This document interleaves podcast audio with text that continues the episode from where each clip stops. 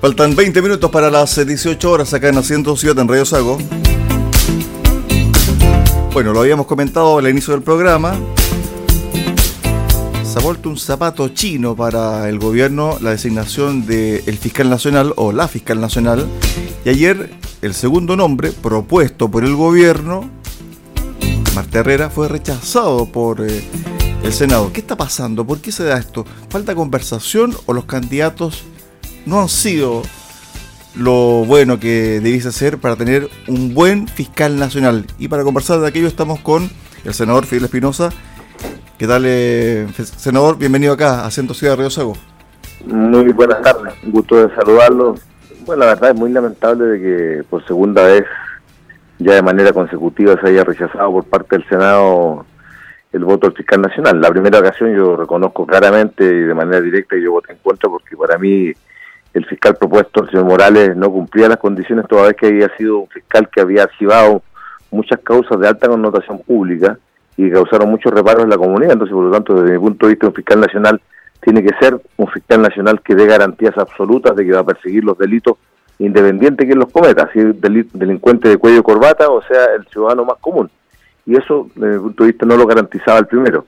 Sí creo yo que lo de Marta Herrera fue un tanto injusto porque yo creo que ella no tenía elementos en su contra como los tenía el otro candidato eh, y lamentablemente ella fue objeto de un veto directo por parte de la UDI y de otros sectores que lamentablemente no le dieron los 32 votos que necesitaba para haber sido la primera mujer fiscal nacional del país. Ahora va a haber un nuevo proceso, el último ojalá, porque es importante para Chile tener un fiscal nacional cuando estamos llenos de delincuencia, llenos de inseguridad, y tenemos que atacar, ¿no es cierto?, el terrorismo, en la zona donde hay terrorismo, y las acciones tienen que ser dirigidas desde el Ministerio Público. Hoy día no tenemos una cabeza que encabece, valga la redundancia, ese, esa importante institución.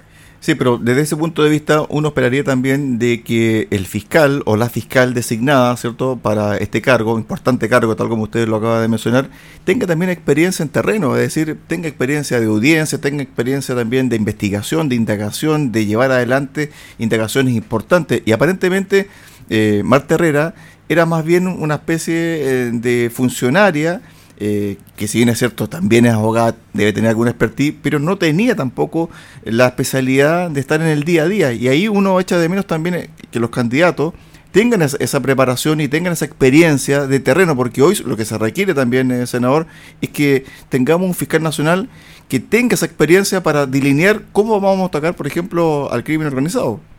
Si ella era la encargada de la unidad anticorrupción y, y bajo esa unidad anticorrupción persiguió hartos delitos de cuello y corbata que terminaron, ¿no es cierto?, incluso con un parlamentario en la cárcel, el caso del ex senador de la UDI, el señor Orpiz, eh, el caso conocido nacionalmente, persiguió varios otros delitos que involucró, ¿no es cierto?, altas personalidades políticas del país y creo que eso le terminó pasando la cuenta. Yo no comparto mucho su, apreciación porque yo creo que ella sí tuvo en causas emblemáticas donde llegó a condenas efectivas y puede haber tenido, como todo ser humano los tenemos, porque ninguno ninguno es perfecto en la vida, ni un diputado, ni un senador, ni un fiscal, ni nadie los, los perfectos. Pero eh, yo creo que ella tenía condiciones, no, no habían elementos como para haberla echado abajo. Pero en fin, lo que importa ahora es que ya se complete de nuevo la quina por parte de la Corte Suprema, haya un nuevo proceso y ojalá si el tercer, la tercera sea la vencida, porque necesitamos urgentemente tener un fiscal o una fiscal que conduzca un organismo que tiene que perseguir los delitos en nuestro país que han ido en aumento, aunque algunos pretendan negarlo.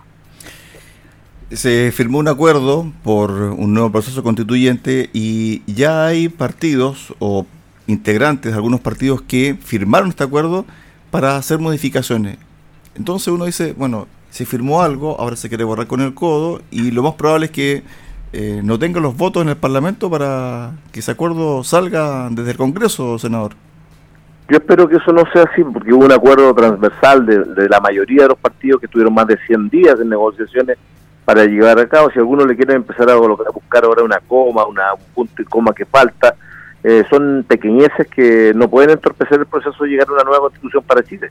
Que hay que, hay que volver a lo que alguna vez conversamos con ustedes. O sea, yo mismo tuve una polémica, incluso con una entrevista que ustedes me hicieron en Radio Sago, porque salí yo planteando que habían temas que la gente no quería y no iba a votar a prueba por tales y tales cosas.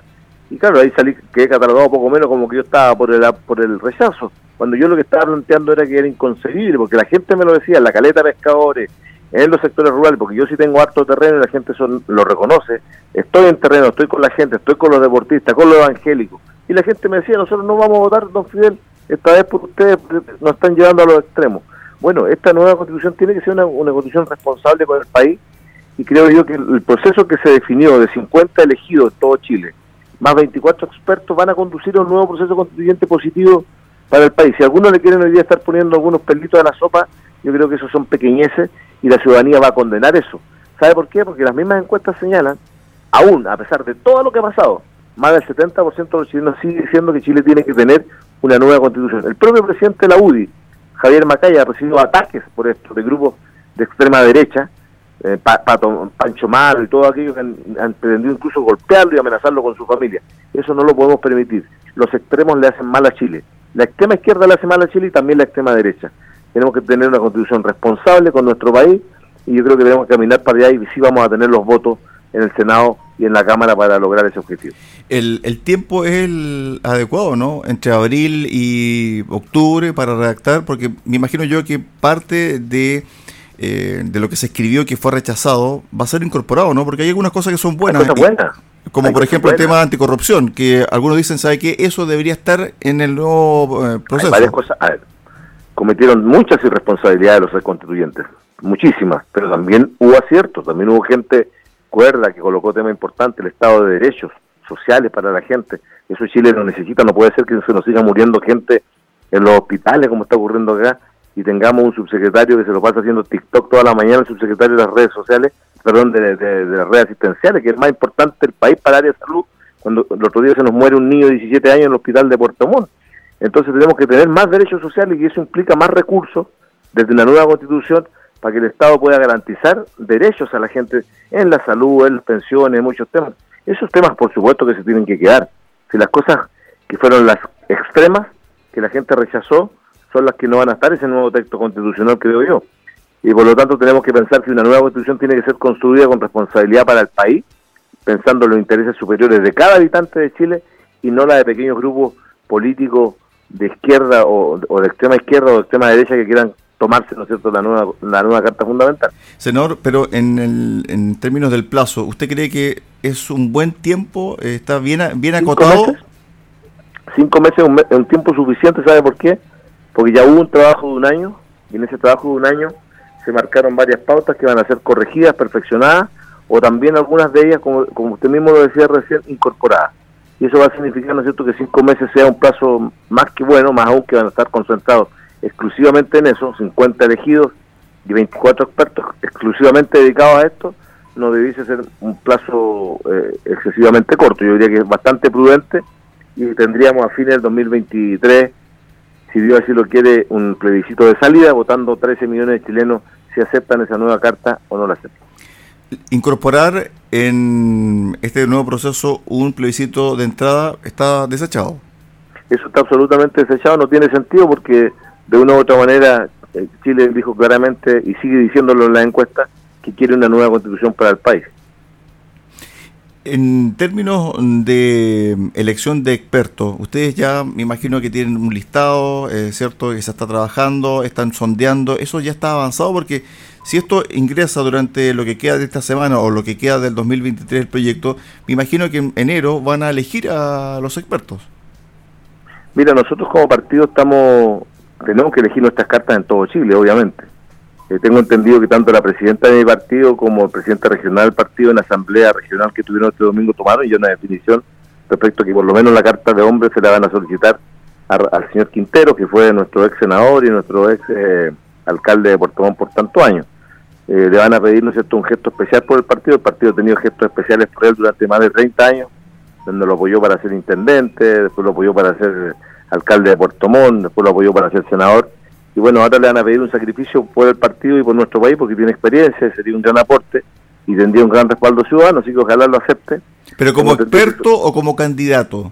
No, no, no, no como candidato en, la, región. Como candidato a la región. Los expertos lo van a definir a nivel nacional porque son muy pocos cubos que tiene cada partido, nosotros tenemos solo dos cubos, un cubo de hombre y de mujer en el Senado para los expertos, y eso ya se está viendo, se está analizando y, ahí va a quedar instalada gente que tiene alto conocimiento en materia de constitucional. ¿Aquí en la, en la región se van a elegir tres expertos?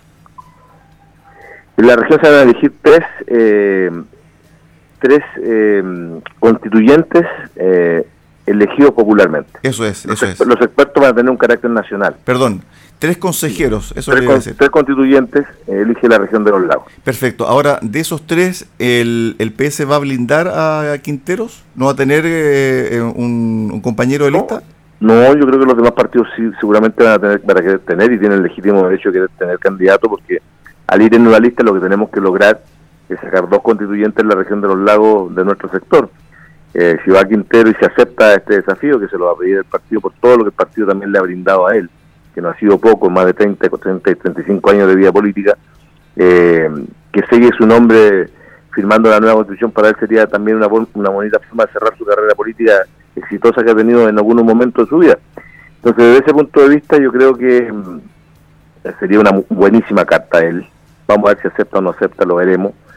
Y eh, lo segundo es que los otros partidos también pueden, obviamente van a llegar candidatos y si nuestra lista obtiene dos cupos, no olvide que nosotros nos farreamos en la, en la senatorial, nos farreamos llevar dos cupos porque algunos creían que iba a salir Quintero y yo y le regalamos un cupo a la derecha con el senador Cucher porque no había por dónde que nosotros perdiésemos, pero como el senador Quintero entonces no, no se la jugó 100% para que obtuviéramos los dos cupos, ellos creían que me ganaban a mí, yo terminé casi doblando la votación de don Rabín en la elección senatorial yo saqué 54 mil votos y sacó 30 mil. Pero yo creo que ahora para constituyente podría recuperar una buena base de, votación que, perdió cuando alguna vez, cuando fue senador por vez, sacó más de 100 mil votos. Esto de eh, incorporar, por ejemplo, a gente conocida, gente con experiencia, ¿se va a replicar en todas las regiones? Porque en el fondo también uno se plantea, bueno, ¿y qué pasa con los independientes? ¿Qué pasa con las personas de la sociedad civil, senador? Bueno, cuando los independientes pudieron ir en lista, ya vimos todo lo que pasó llegaron independientes de, todos lados que llegaron a, creer que, tenían que refundar el país completo, no actuaron con responsabilidad con el país, muchas veces yo no estoy contrario por los independientes, yo, creo que los independientes igual pueden incorporar a nuestras listas, como siempre lo hemos hecho nosotros como socialistas, siempre llamamos independientes a concejales, alcaldes y a otros cargos de elección popular, nosotros no tenemos nada contra los independientes, pero en este caso puntual de la, de la constitución pasada, fracasó el sistema de los independientes porque pudieron ir en listas formaron partidos ahí como el de la gente y otros que terminaron después votando cualquier cosa en la constitución y mire el resultado que tuvimos. Como lo dijo el propio presidente Boris ayer, hay que recordar que el 4 de septiembre perdimos por un 62% de gente que rechazó la propuesta constitucional aquella. Senador, lo llevo a otro plano de la contingencia. Usted es un hombre que está muy activo en redes sociales. Hay mucha gente que nos está escuchando y no sabe, por ejemplo, lo que es un Twitter, lo que es un Facebook, pero usted tiene una red social muy activa que es eh, Twitter y donde también ha planteado muchos eh, muchos problemas y ha puesto también el dedo en la llaga a situaciones muy muy complejas, como por ejemplo esto de eh, el municipio de Puerto Montt. ¿Qué pasa en el municipio de Puerto Montt? ¿Por qué ocurre esto? Porque ayer yo conversaba con un concejal y le preguntaba, ¿usted tiene alguna explicación? Del por qué una persona que renunció luego de que Contraloría eh, criticara que él mismo se haya autorizado el pago de 17 millones de pesos en horas extraordinarias, extra, aparezca nuevamente en un concurso y sea él designado como nuevo director de concesiones del municipio de Puerto Montt. Y después le preguntaba qué pasa con las platas del municipio, qué pasa con, por ejemplo, la devolución que tiene que hacer por ley CEP, etcétera, etcétera. ¿Qué pasa en Puerto Montt, diputado? Qué pasa en Puerto Montt, qué pasa en el país eh, con la corrupción, que, es lo que, esa es la pregunta que tenemos que hacer. Tenemos un exalcalde de Torrealba, de Vitacura, que se le acaban de detectar 2.300 millones de pesos en sus cuentas personales. O sea, o sea, cuando uno es servidor público tiene que llegar para servir a la ciudadanía. Uno puede, puede tener críticas sobre las personas o dos, pero a mí, ¿qué me podrán decir? Yo siempre he fiscalizado para la derecha, para la izquierda, para el centro, el alcalde que sea. Y en su momento me tocó fiscalizar esto que usted está comentando. Me tocó fiscalizar lo de Puerto Montt y yo fui el que descubrí que el pago de horas extras en Puerto Montt era millonario. Y presenté, se enojó el alcalde conmigo, el alcalde de Puerto Montt, cuando yo hice la presentación en Contraloría porque no entendía mi rol. Y yo, yo entonces era diputado.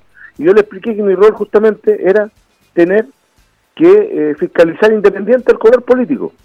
¿Y qué se descubrió? Que justamente lo que usted dice es totalmente verdadero. Este señor, administrador municipal, alcalde subrogante muchas veces, Carlos Soto Ojeda, se cobraba para sí solo horas extras millonarias estas que muchas veces ni siquiera eran verdaderas. Entonces, desde ese punto de vista yo encuentro que es inaceptable, y lo digo, lo digo con mucha claridad, yo lo encuentro como socialista inaceptable, ¿no es cierto?, que eh, ocurra esto en Puerto Montt, que en definitiva hagan un concurso donde este señor se lo preparan con, con pinzas, como un sastre, a su medida, para que este señor, ¿no es cierto, Carlos Soto, cuestionado, que se va del municipio producto de mis denuncias, se va, renuncia al cargo de administrador municipal, ahora aparezca en el cargo de director de concesiones. ¿Usted sabe lo que significa director de concesiones? Va a manejar todos los recursos de las concesiones de Portomón. O sea, es como dejar al gato cuidando la carnicería, como yo lo he dicho. Hay mucha tentación, mucha tentación ahí. Con, con todas sus letras, lo digo con todas sus letras. Estos señores eh, se sobrepasaron en este tema. Yo considero que eso es negativo, la semana Puerto Montt.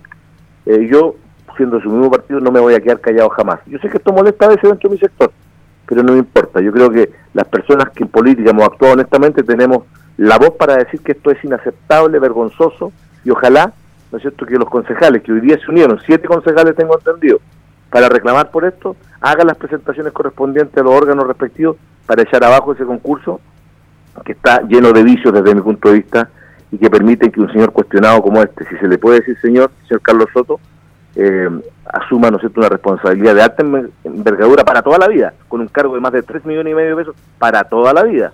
Eso es lo que la gente también tiene que saber. Y que deja a, los futuros alcaldes de Puerto Montt, el que ganen dos o tres años más, los deja con ellos trabajando para toda la vida sabiendo ¿no cierto? el tipo de actitudes que han tenido. Yo por lo menos lo encuentro inaceptable. A ver, eh, nos quedan pocos minutos, senador, y aprovechando también eh, de esta conversación, ha sido un año bastante vertiginoso en todo sentido, desde el punto de vista político, social en nuestro país, y el gobierno como que ya está asentándose, entre comillas, ¿cierto? Y está gobernando. Eh, ¿Usted cree que ya pasó esta fiebre de del proceso constituyente, ya asimilaron la derrota, están gobernando, están tratando de gobernar, falta también otro remesón, usted también ha sido muy crítico de, lo, de los Ceremi, por ejemplo. Ah, yo he dicho que hay Ceremi que, hacen un buen trabajo y otros que apenas los conocemos, entonces los Ceremi tienen que estar más en terreno, porque el Ceremi es el representante del ministro en cada región. O sea, en cada región de Chile los Ceremi tienen que jugar con los directores de servicio un rol trascendental. Entonces, en ese sentido, yo creo que el gobierno le ha costado un poco fiatarse. Hoy día sí haya más comunicación. Hace poco Giovanna Moreira, la delegada, hizo un foro, un conclave, mejor dicho, de, toda de todo el gobierno y ya se pudieron conocer más con los concejales. Y tiene que articularse un trabajo de mejor manera. Cuando un gobierno trabaja bien en las regiones, le va bien a, la, gente y eso es lo que, lo que a mí me interesa. A mí me interesa, ¿no es cierto? Por ejemplo, te voy a, dar un caso. Siguen ocurriendo situaciones que son inaceptables. Por ejemplo, el, ministro el ministro de, de Agricultura sigue actuando de una manera irracional con el tema, por ejemplo, de las parcelaciones ayer sacó unas declaraciones que son inaceptables, eh, haciendo un desacato a la justicia. La justicia dijo que se podía seguir parcelando en Chile. Y él dice que no y que no lo va a permitir. O sea, un ministro de Estado no puede pasar por sobre la justicia del país. Y eso yo lo voy a denunciar mañana justamente en un punto de prensa acá en el Congreso. No lo puede hacer porque eso es desacato. Cualquier ciudadano que no obedece una orden judicial, ¿qué pasa? Se va preso. Y este señor cree que porque es ministro de Estado va a impedir. ¿Y qué, y qué es lo que ha dicho? Yo no quiero que haya, ¿no es cierto?, más parcelación en Chile. No quiero que instalen piscina, que la gente pueda ver. Oye, ¿qué, qué, significa eso? Hay, hay parcelación en nuestro país. Las del sur de Chile son parcelaciones bien hechas. No va a vivir solamente la gente con plata, la gente rica, también gente de clase media. Va y con esfuerzo compra una parcela y se va a vivir al campo porque está aburrido vivir en la ciudad. Eso es lo que quiere impedir el, el ministro de Agricultura con el ministro de Vivienda. Y yo en ese tipo de temas no me voy a quedar jamás callado y por eso les molesta mi, accionar, porque les gustaría a ellos que yo agachara el moño y dijera, no, está todo bien, mire, el gobierno no quiere más parcelaciones. Yo digo, sí más parcelaciones, más reguladas, con caminos adecuados, con espacios públicos como corresponde, con agua potable, con factibilidad eléctrica, todo eso está bien. Pero estos señores quieren eliminar todo porque confunden las parcelaciones nuestras del sur, las confunden con las parcelaciones del norte del país, en donde hay loteos brujos, donde hacen parcelaciones con callejones inadecuados que no tienen ni tres metros de ancho para no pasa un carro de bomba. Yo eso estoy absolutamente de acuerdo que se tiene que regular, pero impedirlo yo considero que es atentar contra la libertad de las personas y por eso jamás voy a callar ante, ante esos hechos. Nos queda un minuto. ¿Cómo evalúa este 2023 en lo político, en lo social? Ha sido un año difícil, sin lugar a dudas un año difícil porque la gente le ha pasado mal, la gente ha sufrido, la gente no puede ser, ¿no es cierto?, lo que vivió toda la gente este año, falta de peles, precios en las nubes, los proyectos muchas veces se pudieron haber evitado, y eso es lo que yo reclamo. Por ejemplo, hay obras que, que no, no se, se quebraron las empresas porque no se les pagó a tiempo. Entonces el Estado cuando hay una crisis tiene que actuar más ágilmente. Y esto no es solo culpa de este gobierno. El Estado es muy lento para pagar y por ejemplo una empresa la quebraron, Claro Vicuña, que estaba haciendo el bypass de Castro, una obra gigantesca, porque no tuvo respiro económico, porque no les pagaban los, trabajos en 10 meses. Entonces, ¿quién resiste 10 meses para pagar el petróleo? Lo mismo ha pasado con la conectividad, con las navieras que hacen la conectividad marítima. Entonces yo espero que el próximo año haya un mayor respiro, sé que van a haber cuatro o cinco meses difíciles, apretados económicamente, pero yo tengo confianza en que después de eso venga la luz y podamos tener, ¿no es cierto? Ojalá que los precios vuelvan a retomar alguna normalidad, porque se fueron a las nubes mucho y golpearon a todos nuestros hogares. Estuvimos con el senador Fidel Espinosa conversando acá en Haciendo Ciudad en Radio Seco. Les deseamos también, eh, senador, felices fiestas de fin de año. ¿eh? Un abrazo grande, felices fiestas a toda la gente que escucha Sago todos los días. Chao, chao.